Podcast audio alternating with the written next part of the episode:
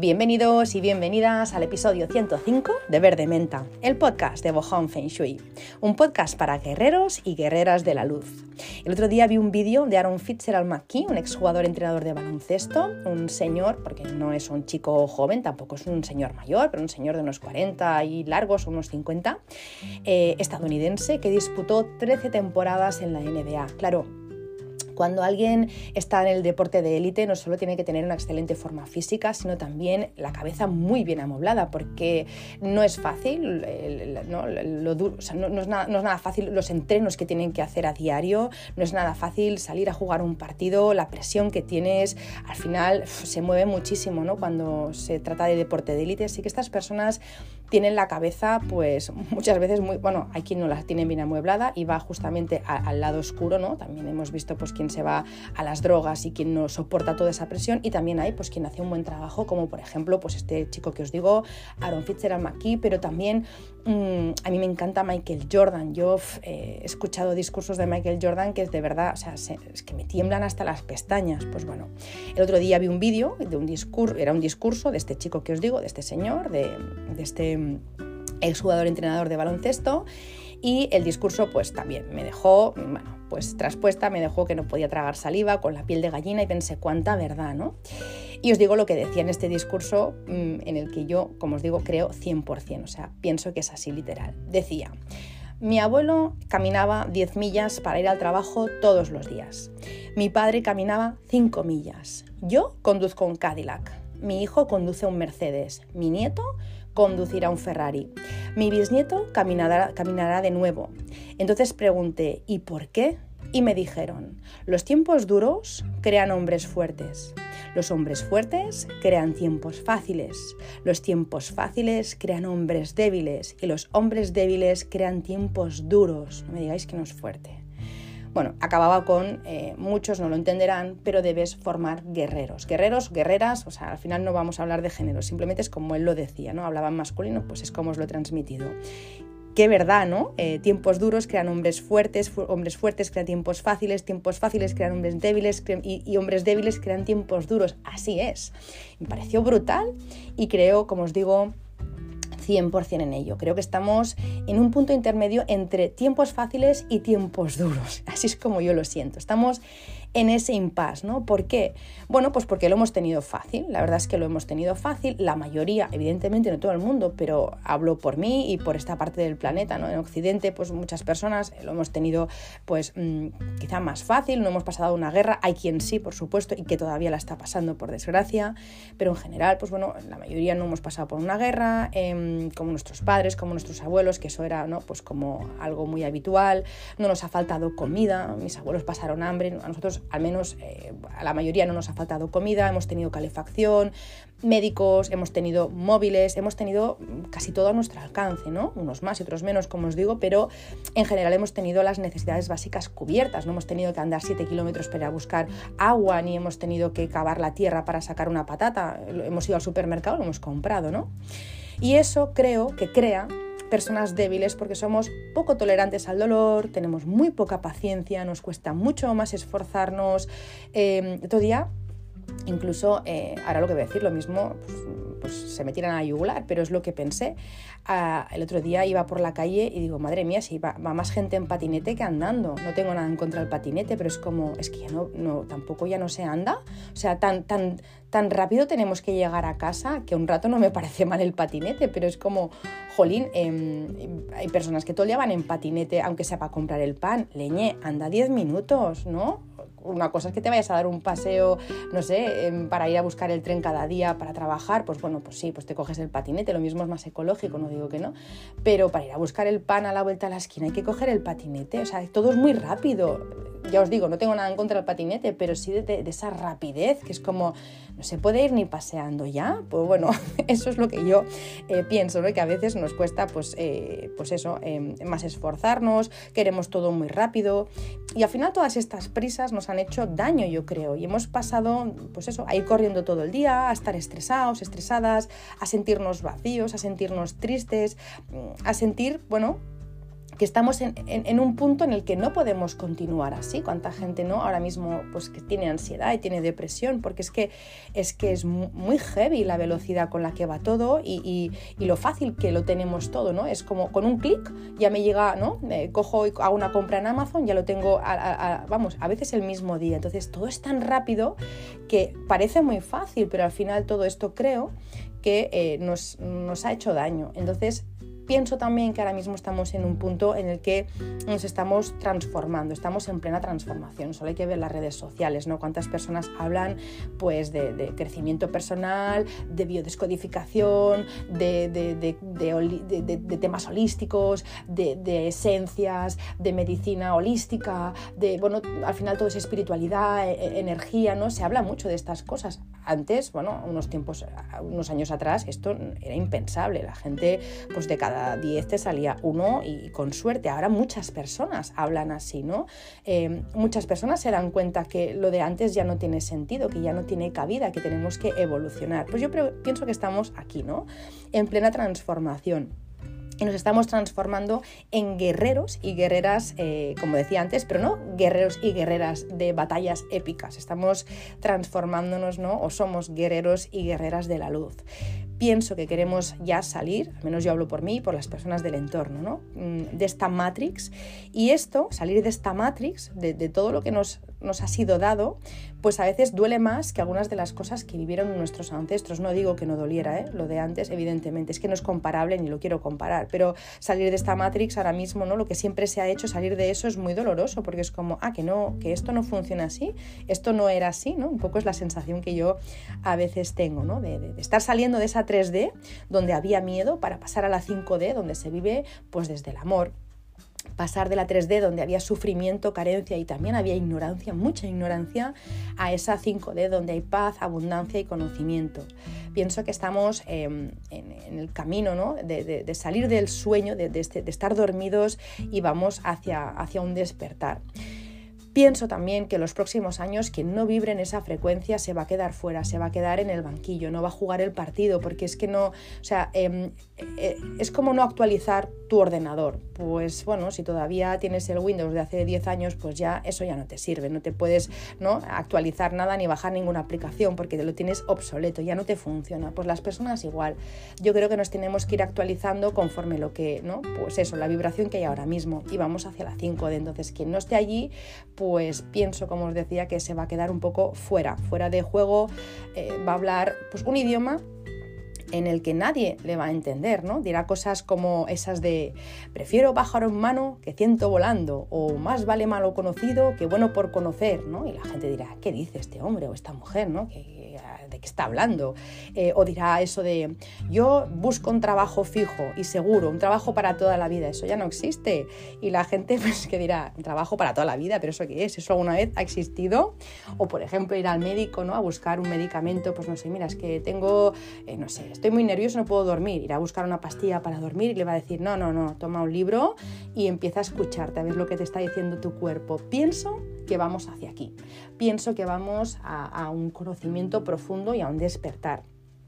Pienso que el futuro es para las personas que viven o que vivan y trabajen desde el amor y desde la conciencia, para las personas que estén despiertas y enchufadas a la wifi divina. Y para eso hay que bajarse del Cadillac, como decían en el discurso, volver a, a ir a pie y desaprender lo que hemos aprendido, aprender de nuevo, pero ahora ya desde otro punto.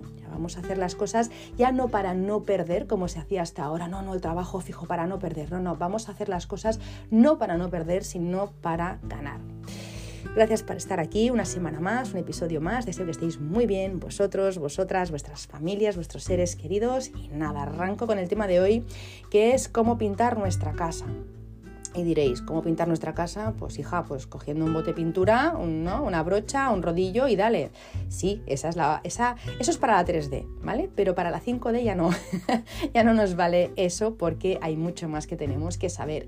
Y muchas personas cuando ya están más enchufadas con el tema del Feng Shui, cuando están enchufadas ya también con el tema de, eh, pues, de tratar la casa como un ser vivo, cuando, cuando perciben la energía, pues ya no, ya no van a la droguería, cogen un bote de pintura, ¿no? Cualquiera, y no, ya lo hacen de otra manera. Y me preguntan, oye Marta, eh, ¿cómo debo pintar? ¿Con qué pintura? ¿Qué protocolo? Bueno, hoy os lo cuento. No desde la parte técnica, no os voy a decir, pues tienes que tapar primero los radiadores y luego poner una cinta para que no te manche el zócalo, eso lo hace un pintor. Os voy a decir una parte más energética, ¿vale? Así que os lo cuento pero eh, para poder hacerlo, pues os tengo que antes poner en antecedentes. Ya sabéis que mm, en eso soy cansina porque no me gusta dar nada por, por, hecho, así que os hago un breve resumen de cómo tienen que ser los suelos y los techos. Y luego paso a paredes y ahí sí que ya os cuento cómo pintar, con qué pintura, de qué manera, qué hacer antes, qué hacer después, ¿vale? Em, primero, los suelos, que lo hemos dicho muchas veces, pero yo me repito mm, como el ajo para que quede claro. En Feng Shui, em, el suelo tiene que ser más oscuro que la, que la pared y, evidentemente, más oscuro que el techo. Al final hemos dicho muchas veces, el Feng Shui es traer la naturaleza a casa, es intentar recrear el exterior en el interior. Por eso eh, se habla de estrellas de agua y estrellas de montaña. En la academia ahora lo estamos haciendo, que estamos haciendo jardines.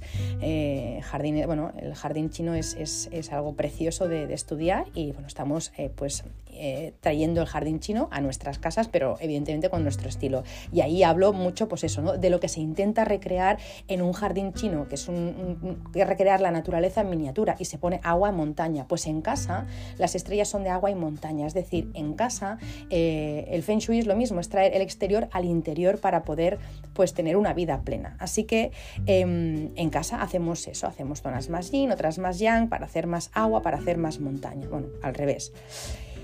Pues bien, si recreamos la naturaleza en casa, lo ideal es que el suelo sea marrón, es como suele ser, ¿no? Y cuando tú vas por la montaña, pues a ver, habrá matices, no digo que no, si piso tierra volcánica, no digo que no, pero en general la tierra de qué color es? Marrón, pues bueno, el, suelo tiene que ser marrón. Marrón claro puede ser marrón medio, un marrón chocolate, da igual.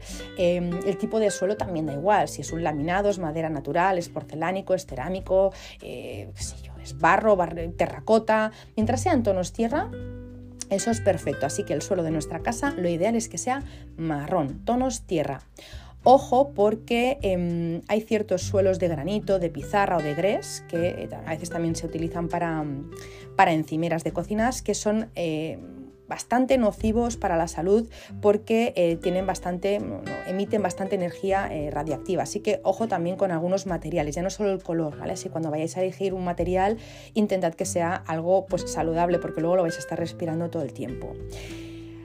Lo que decía, suelos marrones em, de cualquier, en cualquier matiz, en cualquier intensidad, pero en marrón. Los pavimentos azules o negros no son nada aconsejables porque este color representa el elemento agua y andar encima del agua, pues os podéis imaginar, no da mucha estabilidad. Si habéis, em, si habéis ido a algún sitio donde el suelo era, no sé, pues un mármol negro brillante, a que os da como cosilla pasar por ahí, da la sensación que te tengas que caer, es, es muy raro, ¿no? Andar puede ser muy bonito, ¿eh? Para un hall, no sé, de pues un hall, de una entrada de un hotel, bueno, vale, pero para estar todo el día andando en una casa, sobre todo en una casa para, vivir en ella, un suelo negro eh, o, azul, la verdad es que no es nada recomendable porque eso nos da, eh, no nos da estabilidad y eso se traduce en una situación emocional más inestable. El suelo blanco, lo mismo, representa el elemento metal y al final es andar por encima de algo que no nos, eh, que no nos mm, arraiga, no, no, no nos, enraiza eh, a tierra. Así que bueno, em, negro, azul, blanco, eso nada. Mm, no hablo tampoco ya de suelos de microcemento vinílicos que he visto en colores rojos, baldosas blancas y negras, incluso he visto, de verdad, em, suelos a topos, rayas, bueno. Mm, eso, a ver, si estamos hablando de un baño o estamos hablando de una cocina, pues la verdad es que no tiene tanta importancia y se puede hacer de más y de menos. Puedes poner un suelo hidráulico con colorines, no pasa nada. Pero en el resto de la casa lo ideal es que sea tono tierra y que sea uniforme. ¿Qué quiero decir con uniforme? Quiero decir que los cortes en el suelo tampoco no suelen ser una buena idea. Eso de yo qué sé, la cocina con una baldosa, el comedor con otra baldosa, el, ¿no? el, baño con otra baldosa y 50.000, o esto con, con, suelo de madera y esto con baldosa. Esos cortes no suelen ser buenos. Em, a nivel de estrellas no, o sea, no, nos ayuda, pero es que también fijaros que en la naturaleza eh, tampoco pasa eso, no hay cortes, tú te das un paseo por la montaña y todo más o menos sigue una misma línea, ¿no? Si el suelo es pedregoso, pues lo es en todas partes, si el suelo es arenoso, pues también, ¿no? Pues, al final en casa se busca lo mismo, se busca la uniformidad un suelo distinto para cada estancia, como os digo, o incluso dos tipos de suelo dentro de una misma habitación, que a veces se hace combinar suelos, eso no es lo recomendable. Si el suelo de una casa no es igual en todos sus puntos, lo que ocurre es, lo que os decía, no va bien por estrellas, el flujo eh, de energía se puede ver pues afectado o se puede ver interrumpido. Así que cuanto más uniforme sea el suelo de una casa, mejor para que fluya la energía. Ese punto número uno. Punto número dos, los techos. Los techos tienen que ser blancos o muy claritos y tenemos que evitar a toda costa eh, los techos pues, de madera u otros colores. Eso da una sensación de agobio que, bueno, lo mismo es muy guay para un fin de semana, irte a un hotelito, pero a la que estás viviendo eh, en, una casa que tiene el techo de color oscuro o que tiene pues, el techo de madera, acaba afectándote, acaba agobiándote, sobre todo si tienes techo y suelo del mismo color. Esto lo he visto en algunas casas. Em, pues el suelo de madera y el techo de madera. Y al principio, qué guay, porque parece una cabañita, pero la que llevas un mes ya te cuesta hasta respirar. Hay un exceso de un elemento. Entonces, el techo tiene que ser claro, blanco o clarito. Da igual si es en pintura, si es en madera pintada, si es en placas, en otro revestimiento, lo que sea, pero tiene que ser clarito. Aparte, tiene que tener una altura correcta, ni un techo demasiado alto ni muy bajo para no sentirnos ni desprotegidos y tampoco agobiados. La normativa actual, pues más o menos dice que entre el interior, eh, entre el suelo y el techo, sin revestimientos, tiene que haber unos 2,70 de altura, ¿vale? Más o menos. Una vez puesto el pavimento de los falsos techos, pues bueno, suele quedar dos metros y medio, más o menos. Esta es la altura mínima exigida, puede haber un poco más, ¿no? Es cierto que hay zonas donde pues puede ser quizá un poquito menos, o sea, 2,2, 2 metros ¿no? y 20 centímetros, algo así, porque pues bueno, pues si en ese espacio no se hace vida, pues por ejemplo un trastero, una habitación de instalaciones, pues algo así, pues puede ser, ¿no? Pero en general, en el resto de la casa, una altura mínimo de 2,50 y el techo de color blanco o clarito. Em, también es verdad que hay zonas de, altas de la casa donde se aprovecha el tejado a dos aguas, se hace una guardilla y no está mal siempre y cuando no dormamos allí y no pongamos, no, pongamos vigas y no, hagamos vida allí. Lo digo porque muchas veces nos enamoramos también de las fotos de, las revistas, ¿no? Vemos techos aguardillados con vigas y que debajo se pone pues una cama. Eso pues la verdad es que es muy romántico, es muy acogedor y muy apetecible y no digo que no esté bien, pues hacerlo un fin de semana, como os decía antes, en un hotel, pero desde luego un espacio para dormir no es. Dormir en, un techo aguardillado con vigas, eso no para nada es bueno una por la altura, dos por las vigas. Así que, eh, bueno, a mí ya me cuesta, ya lo sabéis, eh, muchas veces ver eh, la belleza de estos sitios. Bueno, no es que no, a ver, la belleza la veo.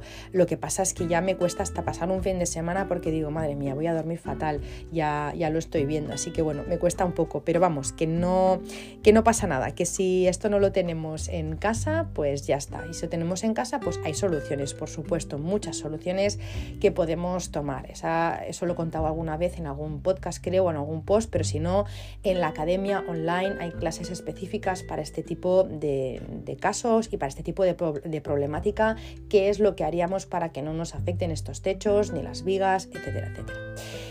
Y voy ya directa a lo que os quería contar, las paredes. Hemos hablado de suelos, de techos para poder llegar a las paredes y cómo pintar las paredes. Bueno, Em, ya hemos dicho, en la naturaleza eh, no hay ángulos rectos y, el suelo es marrón ¿no? y, el suelo y el cielo es claro y eso es lo que nos queremos traer a nuestra casa, la naturaleza a nuestra casa. Eso es el feng shui, es traernos la naturaleza a casa. Bien.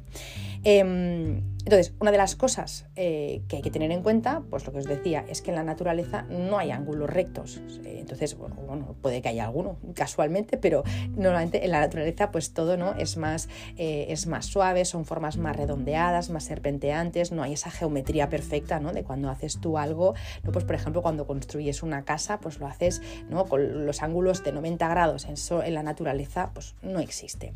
Así que em, en nuestra casa intentamos redondear las paredes. Todas no, no es necesario que tengamos todas las paredes redondeadas, pero sí que es muy importante redondear y suavizar todas las esquinas de las paredes importantes. Por ejemplo, pues si hay un saliente que nos apunta al entrar a casa, esto me pasaba a mí, bueno, me hubiera pasado a mí si no se lo hubiera dicho al arquitecto. No me ha pasado porque cuando hicimos la casa ya le dije, aquí hay una pared que me apunta, o sea, me la tienes que redondear. Esa sí que está redondeada, pero bien redondeada. Es un, es bueno, alguna vez he colgado una foto, es, es, redonda, redonda, pero otras no es necesario que sean tan redondas, simplemente con que maten la arista, con que maten el canto y lo hagan más redondito y ya está, no es necesario que sea ¿no? Eh, una, media, una media circunferencia, no es necesario, pero sí un poco redondeado pues en sitios, pues no sé, pues, pues, eso, la entrada de casa, o por ejemplo si tenemos un saliente de una pared o una columna que nos apunte eh, eh, a la cama, o por ejemplo en el comedor cuando estamos sentados en, el sofá, pues ese tipo de cosas hay que tenerlas en cuenta. Se puede hacer también, eh, si no lo has hecho ya con yeso, pues lo puedes hacer también con molduras redondeadas, incluso puedes poner, que lo venden en cualquier parte, yo creo que en el Heroi Merlin también lo venden, ¿no? Pues como unos cubresquinas de madera, las pintas de blanco y ya está, ¿vale? O del color de la pared y ya está. Eso en cuanto a la, forma. En cuanto a los colores, lo ideal es que eh, la pared sea un pelín más oscura que el techo y más claro que el suelo, como os acabo de contar, ¿no? Si te gustan eh, las paredes claras, pues bueno, pues puedes optar por un color marfil, un color crudo, un color blanco roto, es un poco más oscuro que el techo, ¿sí? Pero no es, no es blanco, pero parece, parece blanco, es un color que te tienes que fijar, ¿no? Ahí donde acaba la pared empieza el techo para ver que no es blanco. Yo, por ejemplo, en casa lo tengo así, es un color crudo, no es beige, no tiende a gris, no es un color crudo, un color que cuando le da el sol, pues es muy luminoso, pero parece blanco si no lo comparas con el techo. Pues bueno, algo así, marfil, crudo, blanco roto, y luego haces ya las armonizaciones en el espacio eh, con los textiles y con la decoración. No es necesario pintar paredes de colorines. Muchas veces la, gente piensa que Feng Shui es pintar la pared de, color. Eh, la, habitación rojo, el otro azul. No, no, es que, es que nada más lejos de la realidad. O sea, eh, lo mejor, os diría, pintar en colores claros. De hecho, en la antigüedad se hacía así. No se pintaban las paredes de colores cuando, cuando, cuando se empezó a trabajar con el feng shui en la antigüedad, eh, las paredes eran blancas, las paredes de las casas eran blancas. Em, eso no significa que luego no le pusieran un toque de color, pues como os digo, a, través de la decoración, que tampoco decoraba mucho, pero vamos, a, través de la decoración, a, través de, pues de, los textiles, a través de flores, eso le das el toque de color con otros elementos, pero las paredes eh, pueden ser perfectamente blancas. No digo que no se puedan pintar, ¿eh? Hay estancias, pues que lo mismo, no sé, pues toca pues que esa estancia tenga elemento agua y dices, oye, pues ya que me gusta el color, no sé, azul petróleo, pues pongo un papel en azul petróleo que me gusta y está bien, no pasa nada, ¿vale? Eh, pero, pero en general las paredes pueden ser, y lo ideal es que sean claritas, ¿vale? Que sean claritas, más, eh, más oscuras que el techo y más claras que el suelo.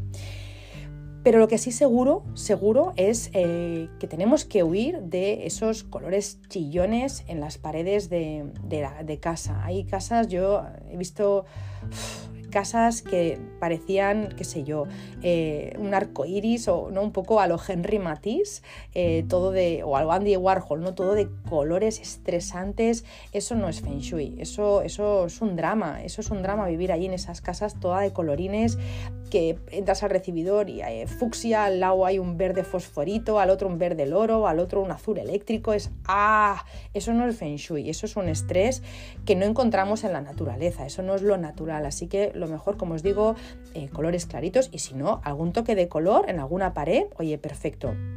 También hay que huir de eso de si quieres, no sé, pues si quieres eh, que, reine la calma, pinta en verde. Eh, error, eso no es así. O sea, la calma va a reinar si el espacio tiene esa energía. Ya puedes pintar en verde o, puedes pintar en, sé, en, color rosa chicle. Da lo mismo. No va a haber calma si la energía del espacio no la tiene. O para, no sé, para atraer el amor, la pared rosa. Error. O sea, el amor lo traerás si la energía del espacio em, es propicio para ello. Si no, ni con rosa ni con color salmón, tampoco.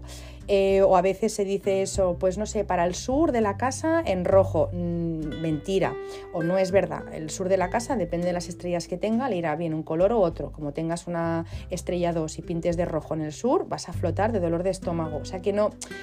Eh, eso de los colores y el feng shui, mm, no. Ya lo he dicho más de una ocasión. A veces se confunde feng shui con orden eh, y con colorimetría.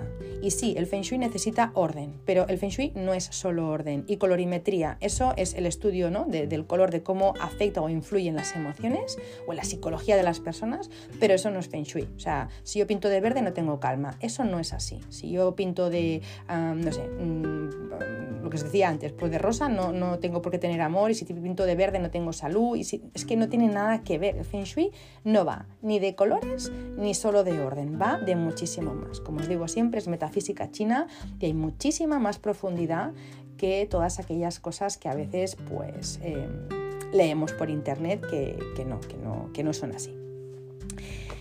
Dicho esto, cuando pintemos, eh, es recomendable utilizar pinturas ecológicas o naturales. Las pinturas ecológicas o las naturales son aquellas que tienen ingredientes básicos de origen vegetal o mineral. Creo que también las hay animal, pero ahí ya ni entro porque, porque vamos, en la vida utilizaría una, pintura eh, con una base eh, animal. Así que em, origen vegetal o origen mineral y bueno, pues pueden ser de muchos tipos, desde que tengan no sé, eh, resinas, almidones, em, arcillas, a veces están hechas también con frutas cítricas, con ceras, con cal, con aceite de linaza. Hay muchos, muchos ingredientes con los cuales se puede hacer la, pintura. Eh, pues eso, la ecológica o la natural. Yo, por ejemplo, uso en casa, siempre uso en casa, tanto para muebles como para paredes, eh, pintura ecológica, pero la que utilizo en concreto es la chalk paint, la pintura a la tiza. Em, la uso para todo, porque me encanta que tiene una paleta súper variada de colores, muchísimos, incluso un color neutro tienes chorrocientos mil tonos neutros, pero chorrocientos mil, te vas a la paleta de los neutros y dices, madre mía, pues es que no sé ni cuál elegir. Pues eso, tiene mucha variedad, los colores son muy naturales, son como muy, pues eso, pues muy parecidos a la naturaleza, no veo colores estridentes ni cosas raras.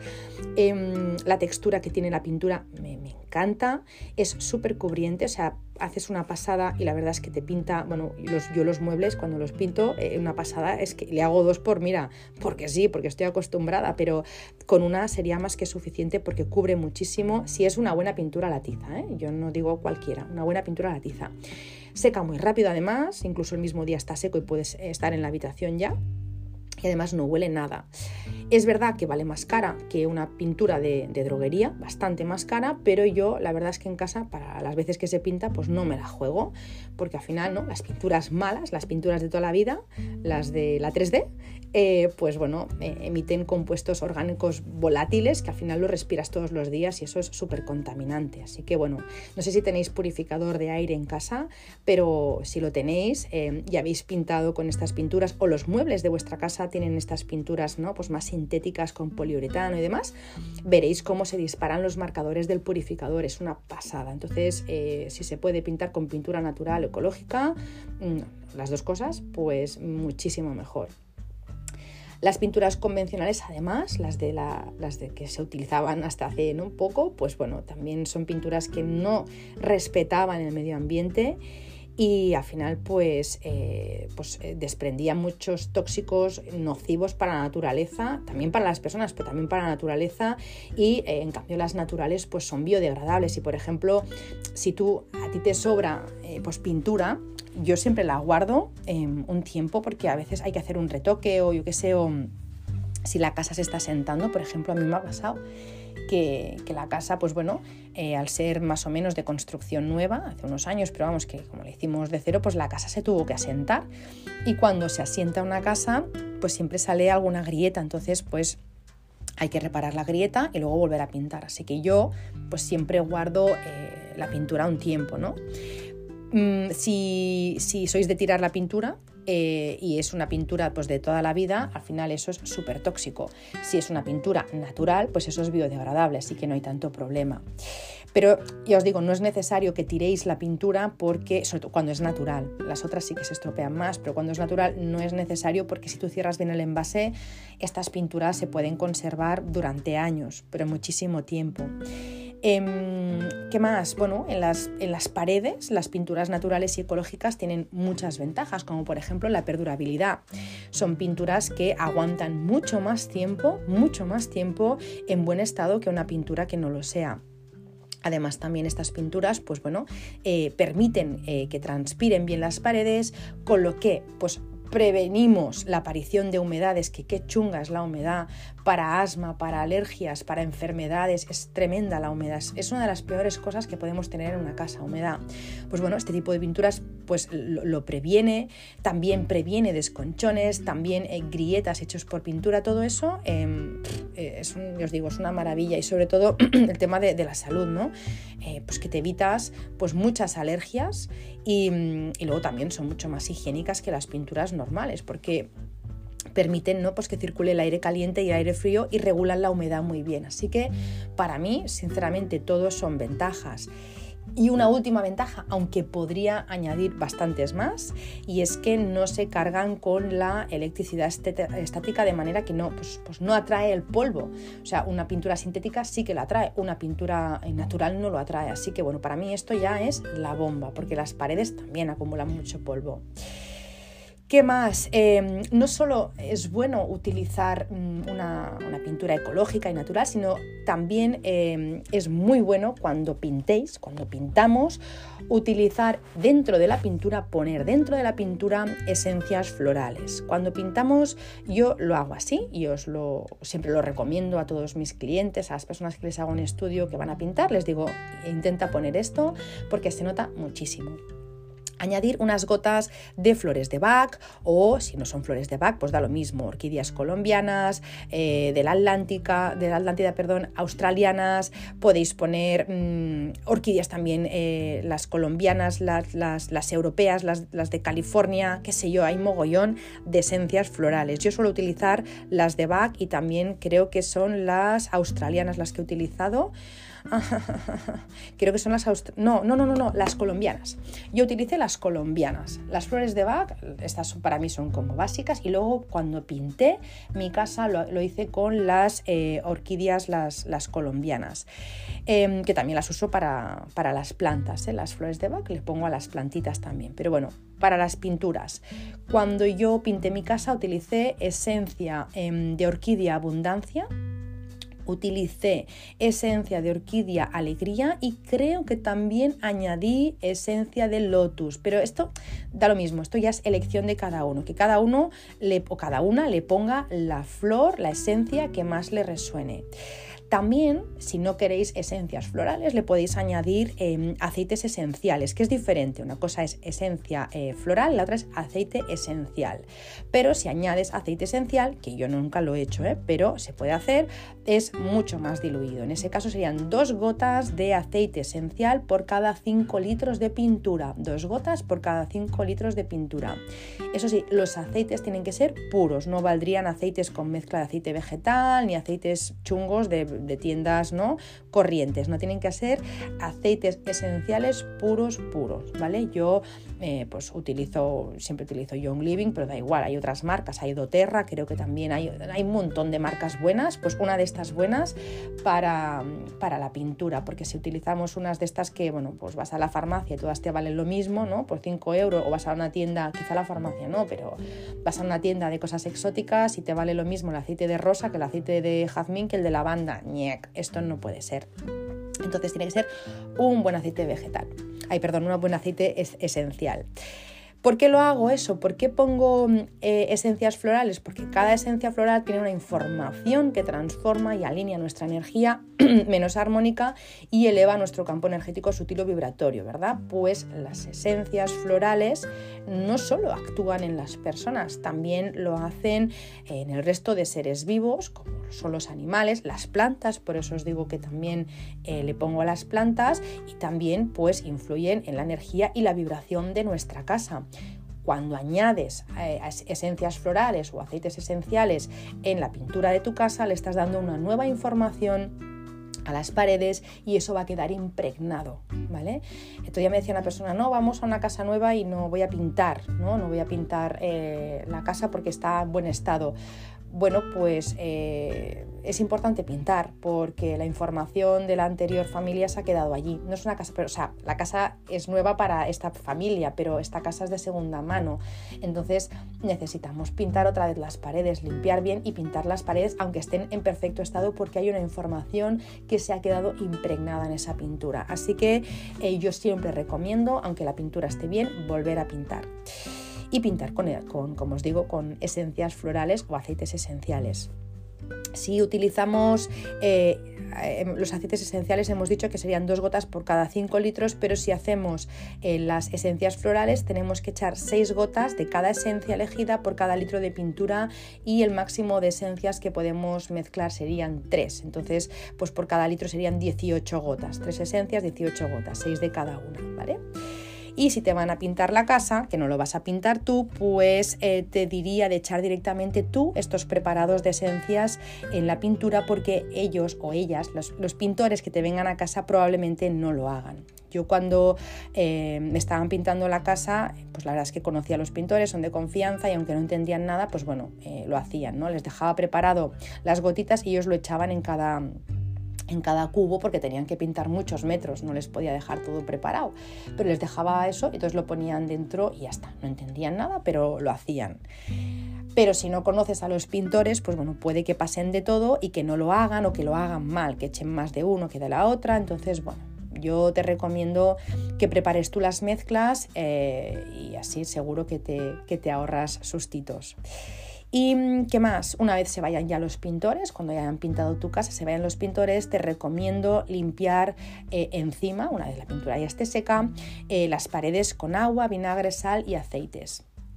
Eh, yo lo que cojo es un, cubo con agua templada, pones una tacita de vinagre, vinagre de manzana por ejemplo, un par de cucharadas de, sal, de sal gorda y unas 6-8 gotitas de aceite y con esto vas limpiando todas las paredes de tu casa haciendo círculos, ¿vale? Vas haciendo como, pues sí, vas haciendo círculos hasta llegar a todos los rinconcitos y luego las esquinas pues lo haces dos veces.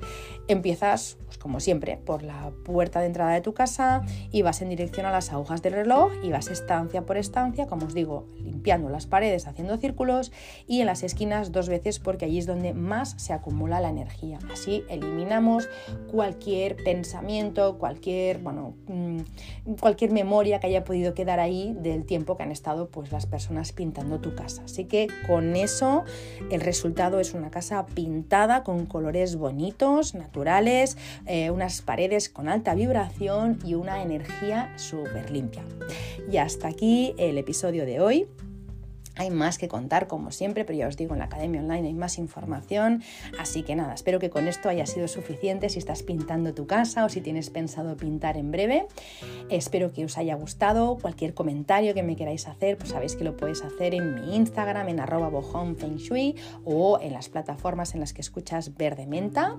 Eh, y nada, si te ha gustado el episodio, pues ya sabes, compártelo para que le llegue a muchas más personas y nos vemos la semana que viene. la semana que viene, que ya será el último episodio antes de Navidad, porque luego ya empiezan las fiestas navideñas. Bueno, esto si estás escuchando el podcast al día, si estás escuchando el podcast después, pues nada, la semana que viene habrá podcast seguro. Y nada, pues hasta que no llegue ese momento, me despido de vosotros y de vosotras y os deseo un muy feliz día si es que me estáis escuchando por la mañana, una muy feliz tarde si lo estáis haciendo por la tarde y una feliz noche y dulces sueños si me estáis escuchando por la noche. Un abrazo enorme y muy feliz semana.